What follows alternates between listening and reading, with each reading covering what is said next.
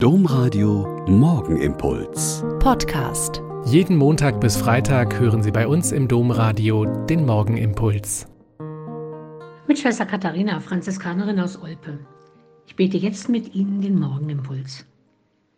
Heute feiern wir mit der Kirche das Fest der heiligen Katharina von Siena. Sie muss eine unglaubliche Frau gewesen sein.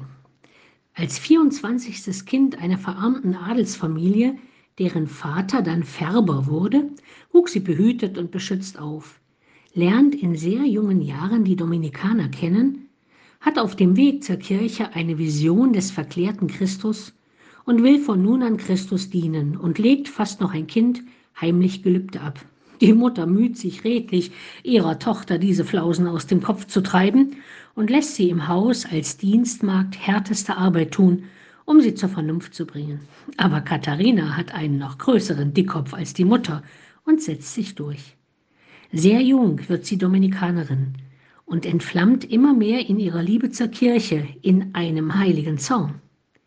Über die Zustände der Kirche schreibt sie flammende Briefe, die sie mehreren Sekretären gleichzeitig diktiert und hat keinerlei Furcht, sich mit Päpsten, Kaisern und Königen anzulegen. Sie wird als ungebildete Frau die ja damals schon gar nichts galt, vor das Kapitel der Dominikaner geladen und besteht alle noch so kniffligen Prüfungen der gelehrten Männer mit Bravour. Einer ihrer vielen Briefe ist an Papst Gregor XI. gerichtet. Der sitzt nämlich im sicheren Palast in Avignon und hat nicht die geringste Lust, zurück nach Rom in die unsichere, heiße, vom Pöbel volle Stadt zu gehen. Aber Katharina schreibt ihm und packt ihn wohl so an seiner Ehre, dass er tatsächlich zurückkehrt.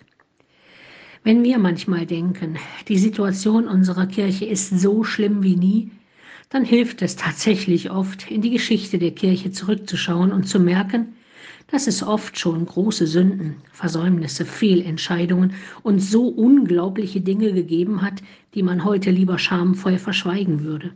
Aber es hat zu allen Zeiten, gerade auch zu ganz schlimmen Phasen der innerkirchlichen Zustände, immer Männer und Frauen gegeben, die sich eingesetzt haben und alle ihre Fähigkeiten eingesetzt haben, um etwas zu tun und die Kirche wieder auf den Weg des Evangeliums zu bringen.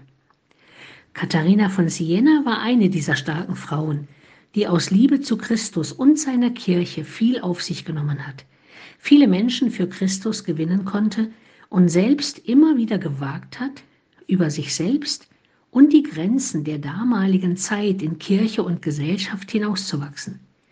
Sie sagte damals einmal unmissverständlich, gebt euch nicht mit Kleinem zufrieden. Gott erwartet Großes. Das hat seine Gültigkeit nicht verloren.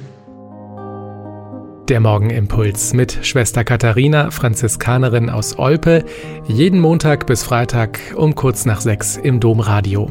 Weitere Infos auch zu anderen Podcasts auf domradio.de.